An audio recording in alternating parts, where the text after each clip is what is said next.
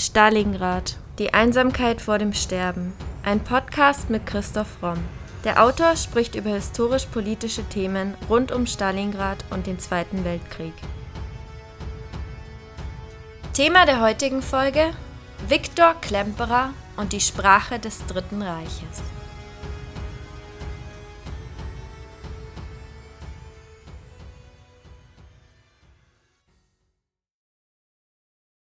Wie völlig blind ist der Mensch. Er weiß nichts von der Vergangenheit, weil er nicht dabei war. Er weiß nichts von der Gegenwart, weil er dabei ist. So sprach Viktor Klemperer. Er ist ein jüdischer Schriftsteller und Sprachwissenschaftler, der während des Nationalsozialismus in Deutschland lebte und trotz zahlreicher Widrigkeiten und Gefahren eine beeindruckende Chronik seines Lebens und der Ereignisse um ihn herum führte. Seine Tagebücher die erst nach seinem Tod entdeckt wurden, sind ein wichtiger Beitrag zur Aufarbeitung der Zeit des Nationalsozialismus und bieten einen einzigartigen Einblick in das Leben eines Mannes, der gegen alle Widerstände seine Menschlichkeit bewahrte. In diesen Tagebüchern heißt es zum Beispiel am 8. April 1944 Es kommt nicht auf die großen Sachen an, sondern auf den Alltag der Tyrannei, der vergessen wird. Tausend Mückenstiche sind schlimmer als ein Schlag auf den Kopf. Ich beobachte, notiere die Mückenstiche. Als Linguist betrachtete er die Sprache der Nationalsozialisten ganz genau. Denn er war sich sicher, was jemand willentlich verbergen will, sei es nur vor anderen, sei es vor sich selber, auch was er unbewusst in sich trägt. Die Sprache bringt es an den Tag. Seine Geschichte erzählen wir in der heutigen Podcast-Folge. Am 9.10.1881 wird Viktor Klemperer als neuntes und letztes Kind der Familie in Landsberg an der Warte geboren.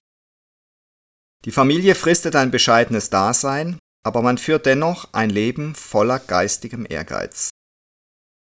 Der Vater begrüßt den Sieg Deutschlands über die Franzosen und steht hinter der Politik Bismarcks. Er trachtet nach dem Fortkommen seiner Söhne Dafür nimmt er eigene Veränderungen in Kauf. Um den beruflichen Erfolg seiner Söhne zu sichern, siedelt der Vater mit seiner Familie 1885 zunächst nach Bromsberg und sechs Jahre später schließlich nach Berlin über. Aus dem orthodoxen Rabbiner wird nun der zweite Prediger in der seit 1845 bestehenden Berliner jüdischen Reformgemeinde in der engen Johannisstraße einer von der Oranienburger Straße mit ihrer imposanten Synagoge nicht weit entfernten Parallelstraße. Hier in dieser Reformgemeinde hat der Wille zum Deutschtum seinen radikalsten Ausdruck gefunden, schreibt Viktor Klemperer in der Autobiografie seiner Jugend Curriculum Vitae. Hier ist nur der religiöse Kern des Judentums bewahrt, er ganz allein. Der Gottesdienst findet bis auf wenige Worte in deutscher Sprache statt, er findet am Sonntag, nicht am Sonnabend statt. Die Gebete sind alle deutsch. Die Orgel spielt zum deutschen Chorgesang. Und die Betenden sitzen ohne Kopfbedeckung Männer und Frauen beisammen. In nichts, wirklich in gar nichts, will man von deutscher Sitte abweichen. Die Reformgemeinde war nur klein, aber sie bestand fast ganz aus Angehörigen der Oberschicht, reichen und gebildeten Großkaufleuten, Ärzten, Anwälten, Wissenschaftlern aller Fächer. Auch zu Hause bei Viktor Klemperer wird der jüdische Glaube sehr liberal gehandhabt, es wird also bei Tisch nicht gebetet und an Fastentagen wird arg gesündigt. Wie auch seine älteren Brüder besucht Klemperer zunächst das französische Gymnasium in Berlin. Er bricht allerdings mit 16 Jahren 1897 zunächst die Schule ab und macht eine kaufmännische Lehre bei der Kurz- und Galanterie-Warenexportfirma Löwenstein und Hecht. Diese Lehre macht er nicht freiwillig, sie wird ihm von seinen Eltern aufgenötigt. Wahrscheinlich, weil er die Schule geschmissen hat. Auch die Erziehung des jungen Viktor in dieser Zeit übernehmen die elitär hochmotivierten Brüder.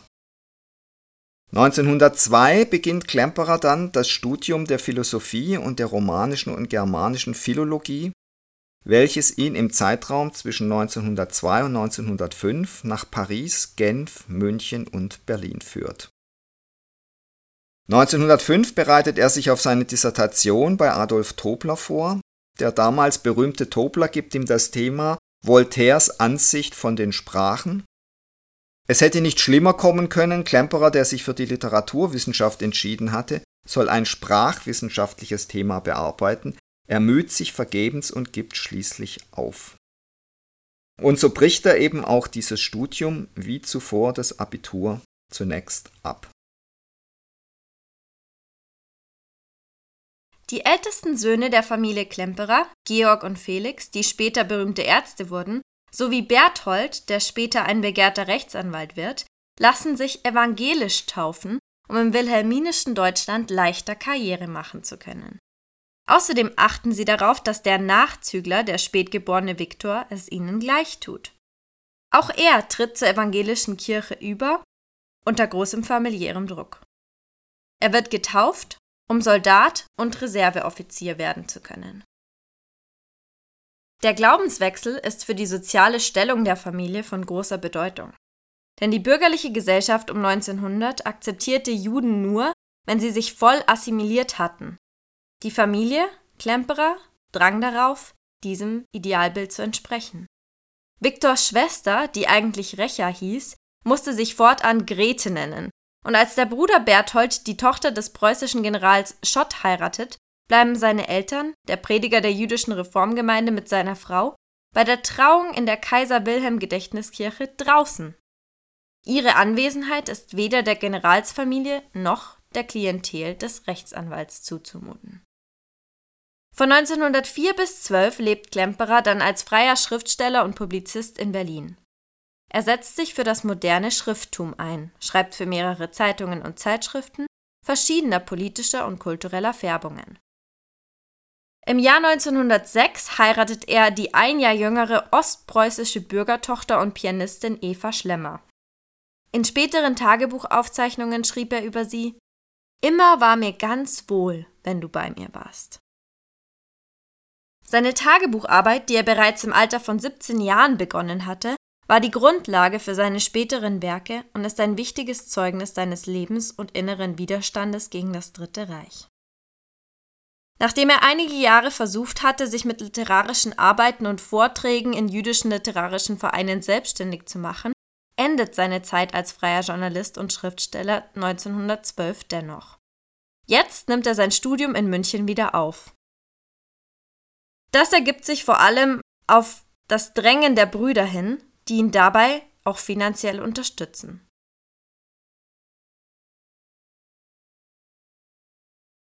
(1912) konvertiert Klemperer ein zweites Mal zum Protestantismus. Der doppelte Übertritt zur evangelischen Kirche wurde von den Nazis später nicht akzeptiert. Als er 1942 bei einer Befragung durch die Gestapo sagte, ich bin Protestant, erwiderte der ihn befragende Beamte, was sind Sie? Getauft? Das ist doch bloß getarnt. Hier zeigt sich wieder stark die Einstellung der Nationalsozialisten, das Judentum nicht als eine Religion, sondern als eine unveränderliche Rassenzugehörigkeit zu bewerten ist. Klemperer ist der Prototyp des gebildeten, assimilierten Juden, der sich mit Deutschland identifiziert. Von Kindheit an verspürt er eine geistliche Zugehörigkeit zur deutschen Kultur. Seine Konversion hat keine religiösen Motive, vielmehr sieht er den Protestantismus als eine der ideellen Grundlagen der deutschen Kultur an. Er sagt, ich fühlte mich nicht als Jude, nicht einmal als jüdischer Deutscher, sondern als Deutscher schlechthin. Wie viele deutsche Juden bezieht auch Klemperer den latenten Antisemitismus in Deutschland lange Zeit nicht auf sich. 1913, Klemperer ist bereits 32 Jahre alt, promoviert er bei dem Germanisten Franz Munker in München mit einer Arbeit über die Vorgänger Friedrich Spielhagens mit der Bestnote Summa cum laude. Inzwischen hat er eine Vorlesung des Romanisten Karl Vossler gehört und ist sofort vom Inhalt seines Kollegs aufs äußerste überrascht und gefesselt.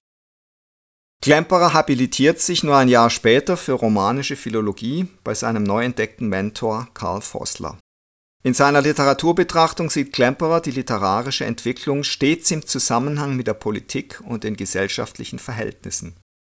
In seiner zweibändigen Habilitationsschrift Montesquieu versucht er neben dem Staatsdenker auch den Dichter sichtbar zu machen.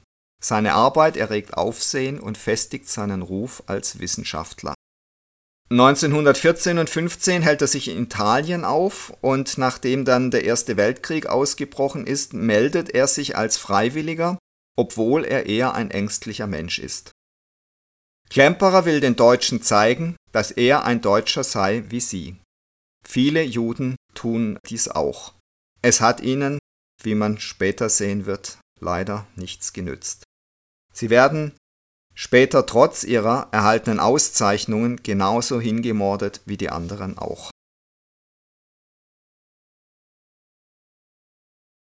Als Kanonier einer bayerischen Einheit ist Klemperer von November 15 bis März 16 an der französischen Front und erlebt den Krieg hautnah mit. Körperlich ist er den Strapazen kaum gewachsen, er wird in ein Lazarett eingeliefert und sein Bruder Felix, der inzwischen Gouvernementsarzt in Kovno ist, verschafft ihm dann einen äh, Job beim Buchprüfungsamt an der Ostfront. Und dort ist er dann im Pressequartier mit einquartiert und lernt Schriftsteller wie Richard Demel oder auch Maler wie Karl Schmidt-Rottluff kennen. Nach den Wirrungen des Ersten Weltkriegs kehrt Klemperer zusammen mit seiner Ehefrau nach München zurück. Ohne ordentliche Bleibe und ohne ordentliches Einkommen fristen Eva und Viktor ihr Dasein im gebeulten München. Schlussendlich bietet Karl Vossler dem jungen Privatdozenten dann aber eine kleine Möglichkeit, erst einmal als außerplanmäßiger Professor hinters Katheder zu treten. 40 Jahre später beschreibt ein Teilnehmer, der spätere Münchner Romanistikprofessor Hans Reinfelder, diese ersten Vorlesungen Klemperers. Noch sehe ich sie auf dem Katheder, wie sie uns Neulinge mit einer geradezu ansteckenden Begeisterung in die Geschichte der klassischen französischen Literatur einführten. Es war in jenem notvollen Zwischensemester, Februar und März 1919, das man für uns heimgekehrte Kriegsteilnehmer in München eingerichtet hatte. Sie waren damals einer der ganz wenigen Professoren, die uns nicht nur Lehrer, sondern auch Berater geworden sind. Aber natürlich genügen dem ehrgeizigen Wissenschaftler diese Gelegenheitsvorlesungen nicht.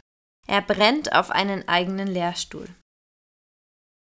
Es ist 1920 der energischen Fürsprache seines Lehrers Karl Vossler zu verdanken, dass Klemperer an der Technischen Hochschule Dresden eine Anstellung als ordentlicher Professor für Romanistik erhält. Ihn beschäftigt vornehmlich das Verhältnis zwischen Sprache und Kultur. In seiner Dresdner Antrittsvorlesung sagt er, es besteht eine Wechselwirkung. Erhält sich die Eigenart einer Sprache aus der Kultur des Volkes, so wird die besondere Eigenart dieses Volkes aus seiner Sprache heraus bestätigt. Seine Antrittsrede an der Technischen Hochschule widmet er seinem verehrten Münchner Lehrer, dessen Fürsprache er so viel zu verdanken hat. Wenn er in sein Kolleg kommt, findet Klemperer in den ersten Reihen junge Technikstudenten vor sich, die zu ihm kommen, um ihr Allgemeinwissen zu erweitern. Und in den hinteren Reihen sitzen die Professoren, Gattinnen und ein paar Kommerzienratswitwen. Es hatte sich im modernen Schweizer Viertel Dresdens herumgesprochen, dass da ein Professor als exzellenter Rhetor über die französische Literatur parliere. Und so strömten die Damen die sich auch einmal von ein wenig französischem Flair umwehen lassen wollten, in Klemperers Vorlesung. Das widerte ihn an. So hatte er sich seinen Lehrstuhl nicht vorgestellt. Er glaubte an sein wissenschaftliches Werk, das er an wirkliche Schüler weiterreichen wollte, damit es fortbestehen und sich fortentwickeln würde. Das war ihm jahrzehntelang nicht vergönnt. 1928 wird die Anthologie Moderne französische Prosa und moderne französische Lyrik veröffentlicht. Klemperer greift alle Publikationsangebote auf. Seine Rezensenten zollen ihm Anerkennung, er wird ein gefragter Redner auf Fachkongressen. Aber seine literarhistorische Methode ruft auch Gegner auf den Plan. Das Wichtigste aber, trotz ständigen Nachweises seiner wissenschaftlichen Qualifikation durch die vielfachen Publikationen bleiben Berufungen aus Als ihm nach zahllosen zerschlagenen Hoffnungen ein Kölner Kollege auf die Frage, wie es um seine Berufung in Köln stehe, mitteilt, nach zwei jüdischen Berufungen würde eine dritte schwer sein, schreibt Klemperer. Am 26. Dezember 26 völlig niedergeschlagen in sein Tagebuch. Es gibt reaktionäre und liberale Universitäten. Die Reaktionären nehmen keinen Juden. Die Liberalen haben immer schon zwei Juden und nehmen keinen dritten. Erst sehr spät wird ihm völlig bewusst, dass es seine jüdische Herkunft ist, die sich negativ auf die Karriere auswirkt. 1933, nach der Machtergreifung Hitlers, verschlechtert sich die Situation des jüdischen Professors zunehmend. Schon kurz nach der Machtübernahme ist für Klemperer klar, Zitat, alles, was ich für undeutsch gehalten habe, Brutalität, Ungerechtigkeit, Heuchelei, Massensuggestion bis zur Besoffenheit, alles das floriert hier. Da muss man sich natürlich fragen, ob er in den 20er Jahren vielleicht nicht doch einen etwas zu idealistischen und manchmal auch wirklichkeitsfremden Blick innerhalb der Weimarer Republik hatte. Bald erreicht das für Juden rauer werdende Klima auch die universitäre Landschaft Deutschland. Durch das Gesetz zur Wiederherstellung des Berufsbeamtentums wird Klemperer bereits 1933 seines Amtes enthoben.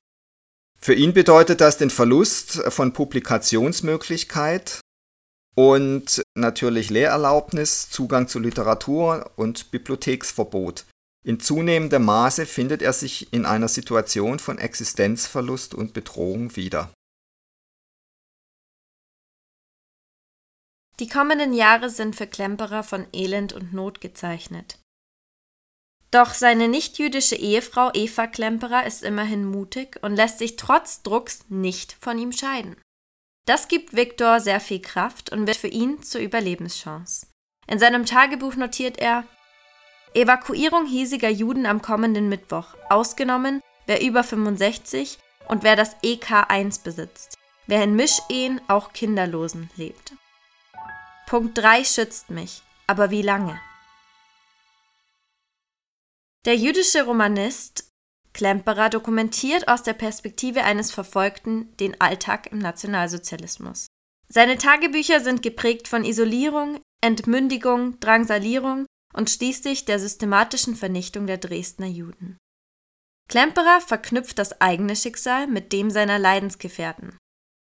Die vielen Opfer können nicht mehr berichten, doch im Tagebuch Klemperers ist ihr Andenken bewahrt. Auch viele Alltagserfahrungen haben ihren Weg in Klemperers Tagebücher gemacht. Speziell seine früh angedachte NS-Studie betreffend, die Sprache, hat Klemperer sehr viel notiert. Denn er ist überzeugt, dass die Sprache den ganzen Habitus der nationalsozialistischen Bewegung trägt. Klemperer kann durch die ihm auferlegten Einschränkungen wie das Bibliotheks- oder Zeitschriftenverbot aber nicht in seiner gewohnten wissenschaftlichen Arbeitsweise vorgehen. Deshalb beschränkt er sich zunehmend auf das, was ihm auch ohne Probleme zugänglich ist. Der Einfluss der NS-Sprache auf seine unmittelbare Umgebung, auf die Bevölkerung Dresdens. Seine Leitfrage, wie wirkt sich diese auf die Menschen aus und inwieweit wurde sie bewusst oder unbewusst von diesen Menschen übernommen? Unter anderem beschäftigt sich Klemperer intensiv mit dem Begriff des Heroismus, des Heldentums, das natürlich von den Nationalsozialisten immer wieder propagiert wird. Und er analysiert intelligent, dass in den Friedenszeiten der klassische Held für die Nationalsozialisten der Rennfahrer ist. Der Autorennfahrer. Also ein Mann in Uniform, mit Helm, mit Handschuhen, der todesmutig sich mit einer Maschine in einen Wettkampf stürzt und bereit ist, da auch notfalls zu sterben. Und er sieht diesen Rennfahrer praktisch als einen Vorläufer von dem späteren Panzerfahrer im Zweiten Weltkrieg, der dann eben mit einem Panzer auch noch viel mehr gepanzert als eben der Rennfahrer in seinem Helm und seiner Rennfahreruniform in den Krieg zieht. Und er bringt da als Beispiel auch Bernd Rosemeyer, das war einer der berühmtesten Rennfahrer im Dritten Reich, der auch tödlich verunglückt ist. Und er vergleicht dann Goebbels Reden von der Sprache und vom Inhalt her mit dem Buch, das die Ellie Beinhorn über Bernd Rosemeyer, ihren Ehemann, geschrieben hat und zieht da ganz interessante Parallelen und auch Unterschiede. Und er kommt dann eben im Kern auf das Problem, was ist echtes Heldentum, was ist falsches Heldentum. Er unterscheidet also klar zwischen dem von den Nazi propagierten Kriegshelden, der sich todesmutig in die Schlacht stürzt, und eben den Helden in den Konzentrationslagern, die im Konzentrationslager Alltag versuchen, sich noch so anständig wie möglich zu verhalten und um ihr ganz individuelles Überleben und das ihrer nächsten Freunde Tag für Tag kämpfen und zieht da natürlich auch wichtige Unterschiede. Und was ich interessant finde, ist, dass man, wenn man ihm folgt, draufkommt, dass es eben ein individuelles, freies Heldentum gibt, aus freien Stücken auch. Jemand sein Leben einem Risiko aussetzt, als eine Lebensform an der Grenze und es gibt eben ein staatlich verordnetes Heldentum, was was völlig anderes ist. Das ist eben ein gefordertes und indoktriniertes Heldentum und das ist was total anderes. Wie auch zum Beispiel Kriege, die indigene Völker geführt haben und in der individuelle Taten noch sehr wichtig und kriegsentscheidend waren, dass das was völlig anderes war als moderne industrialisierte Kriege, wo der Einzelne im Grunde völlig unwichtig wird und eigentlich es nur noch geht, wer mehr Masse, mehr Kapital, mehr Rohstoffe hat. Und insofern ist es schon sehr interessant, dass er diesen Begriff Heldentum ganz zentral und ausführlich behandelt.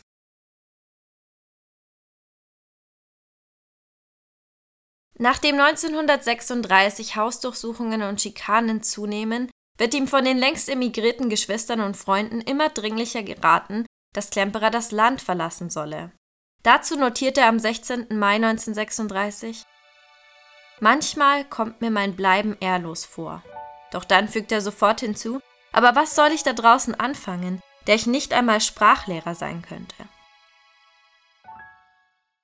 Noch immer hat er also mehr Angst davor, was im Ausland auf ihn wartet, und dass er dort nicht Fuß fassen könnte, als vor dem, was ihn im eigenen Land erwartet. 1940 müssen Eva und Viktor Klemperer aufgrund der Nürnberger Rassegesetze ihr Haus verlassen und werden in ein sogenanntes Judenhaus eingewiesen. Die Stimmung dort ist angespannt, die Ernährungsversorgung schlecht und ständige gewaltsame Hausdurchsuchungen der Gestapo machen das Leben unerträglich und deprimierend. Gemeinsam mit ihrem Mann erträgt Eva Klemperer Isolierungen, Demütigungen und ein Leben in Angst und Gefahr. Obwohl es lebensgefährlich ist, führt Klemperer weiterhin Tagebuch. Er darf aber weder Papier noch Schreibzeug besitzen. Fünf letzte Bleistifte versteckt er an fünf verschiedenen Orten. Seine Frau Eva schmuggelt die Papiere dann zu Freunden, die sie für ihn verwahren. Vielfach wird Klemperer gewarnt und man beschwört ihn, keine Namen zu nennen. Wenn man die Aufzeichnungen während einer Razzia entdecken würde, wäre das Schicksal vieler besiegelt gewesen. Klemperer ist sich dessen sehr bewusst, betont aber, dass er Namen nennen müsste, wenn er dokumentarischen Wert haben will. Nach einer Gestapo-Hausdurchsuchung notiert er zum Beispiel, aber ich schreibe weiter. Das ist mein Heldentum. Ich will Zeugnis ablegen und exaktes Zeugnis. In dieser Zeit des Bangens setzt sich Klemperer auch zum ersten Mal intensiv mit dem Judentum auseinander. Er liest viele Bücher, unter anderem Martin Buber, Franz Rosenzweig und weitere. Trotz seines Unverständnisses in vielen Fragen des Judentums nimmt er tiefe Anteilnahme am Schicksal seiner Leidesgefährten. Am 20. September 1941 gibt es die Verordnung, als Jude den Judenstern in Deutschland zu tragen. Klemperer fühlt sich dadurch als Nicht-Deutscher ausgewiesen. Diese Ausgrenzung bedeutet für ihn eine Negierung seines Selbstverständnisses. Zitat ich selber fühle mich zerschlagen, finde keine Fassung. Gestern, als Eva den Judenstern annähte, tobsüchtiger Verzweiflungsanfall von mir. Die folgenden Kriegsjahre sind sehr schwer für das Ehepaar Klemperer, aber Sie überleben und der Bombenangriff, der berühmt-berüchtigte am 13. 14. Februar 45 auf Dresden, gibt dem Ehepaar Klemperer die Möglichkeit, aus der Stadt zu flüchten und der Gefahr der Deportation zu entgehen, denn am 16. Februar sollten die deutsch-jüdischen Mischehen aufgelöst werden. Das Judenhaus, in dem die beiden leben, steht nach dem Angriff sofort in Flammen. Viktor Klemperer rettet sich und flieht mit seiner Frau bis nach Bayern, wo sie den Einmarsch der amerikanischen Truppen erleben. Im Juni 1945, kurz nach Kriegsende, kehren die beiden abgemagerten Flüchtlinge größtenteils zu Fuß nach Dresden zurück. Viktor Klemperer ist ein zweites Leben geschenkt, er will es nutzen, um an dem notwendigen völligen Neuansatz in Deutschland teilzuhaben, nutzen aber auch, um sein wissenschaftliches Werk weiterzuführen und zu vollenden. Eva und Viktor Klemperer treten, obwohl sie Bedenken haben, im November 1945 der KPD bei. Für Viktor Klemperer steht diese Partei am ehesten für eine konsequente Entnazifizierung und für eine Erneuerung der Schulen und Universitäten. Er engagiert sich vor allem kulturpolitisch für den neuen Staat. So wird er auch Mitglied des Präsidialrates des Kulturbundes zur demokratischen Erneuerung Deutschland, der Gesellschaft für deutsch-sowjetische Freundschaft und der Vereinigung der Verfolgten des Naziregimes. Er bleibt also in dem Teil der Zone, der Ostzone, die dann später die DDR werden wird. Als Klemperer das Schlimmste überstanden und somit einigermaßen Luft zum Atmen erlangt hat, kämpft er schon, trotz der äußerst schwierigen allgemeinen Versorgungslage, darum, einen Verlag zu finden für die Sprachstudien, die er im Dritten Reich gemacht hat.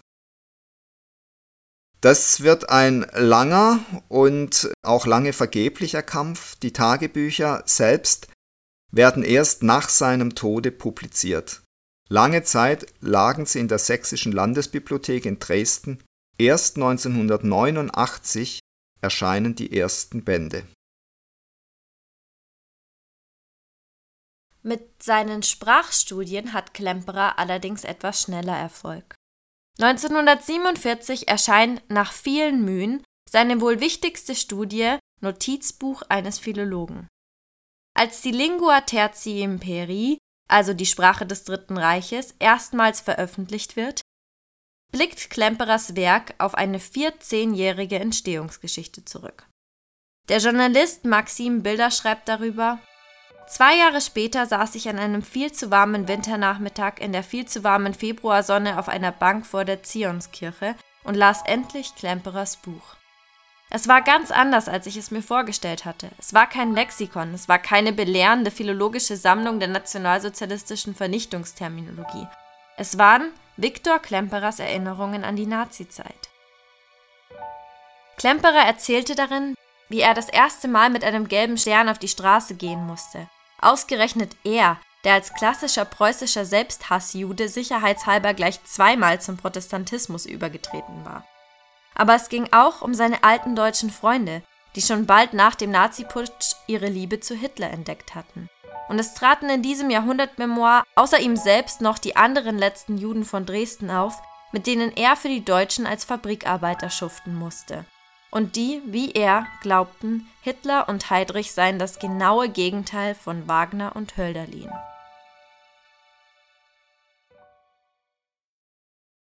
Sprachwissenschaftler, die auch der Überzeugung sind, dass antidemokratische und rassistische Tendenzen immer auch sprachlichen Niederschlag finden, wenden sich gern an Klemperer, denn hier findet man reichhaltiges Material für diese These. Im selben Jahr kämpft Klemperer weiter um sein großes wissenschaftliches Ziel, einen eigenen Lehrstuhl. Dieses Mal ist er endlich erfolgreich. Er erhält 1947 zum ersten Mal in seinem Leben ein romanistisches Ordinariat an einer Universität, wenn auch an der allerkleinsten, in Greifswald.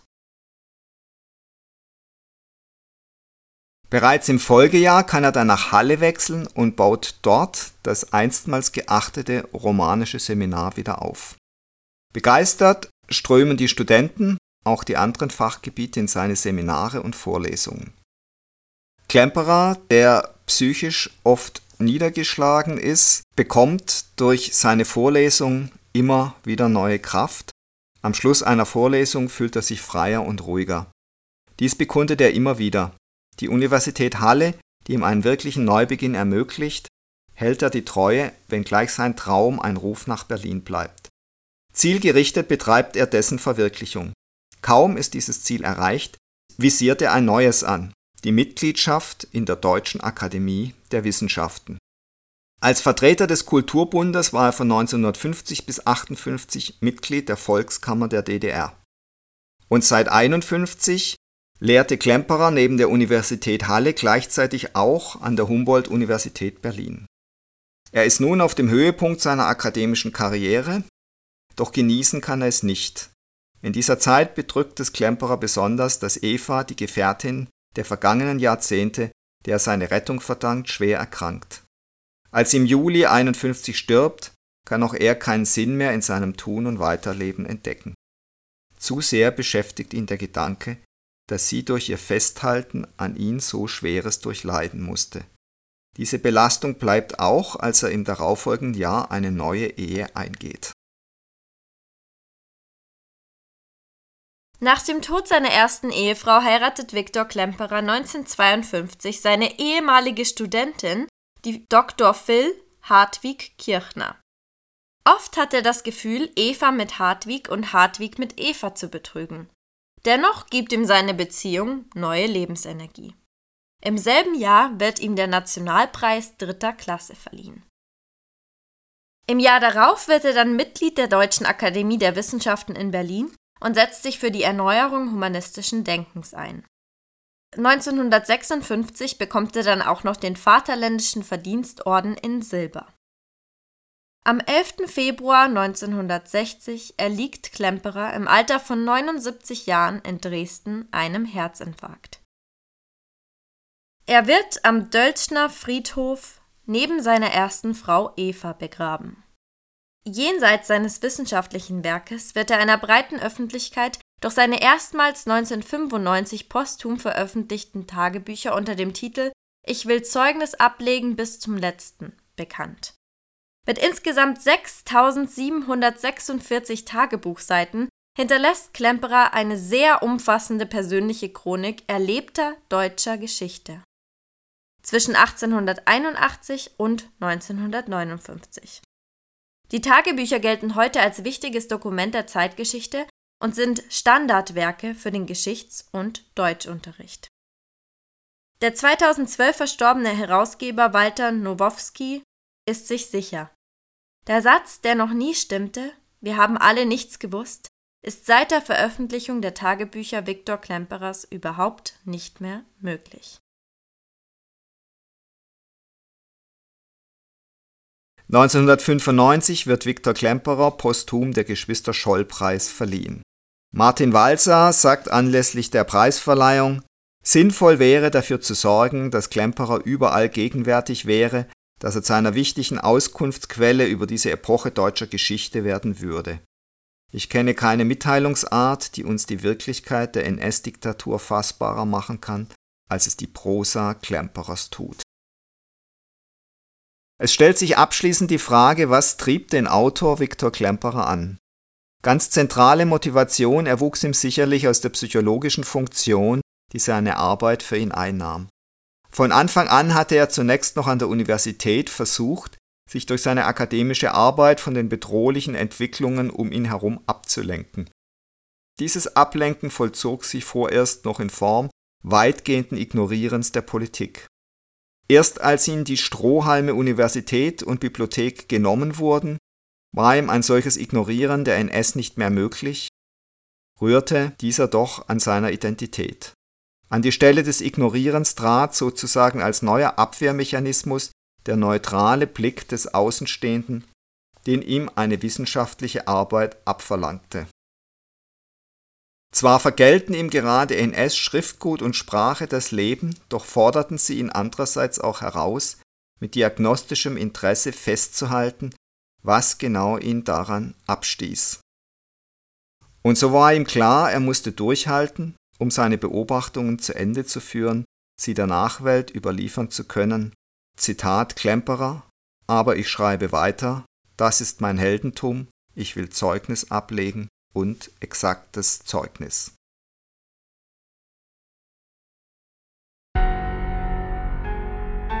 Das war Folge 159 unseres Podcasts Stalingrad, die Einsamkeit vor dem Sterben.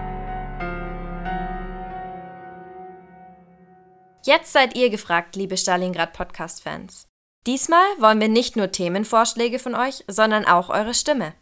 Egal ob alteingesessene Stalingrad-HörerInnen oder NeuentdeckerInnen, wenn euch unser Podcast gefällt und ihr euch jede Woche auf eine neue Folge freut, würden wir uns sehr über eure Unterstützung beim Publikumsvoting des Deutschen Podcastpreises freuen.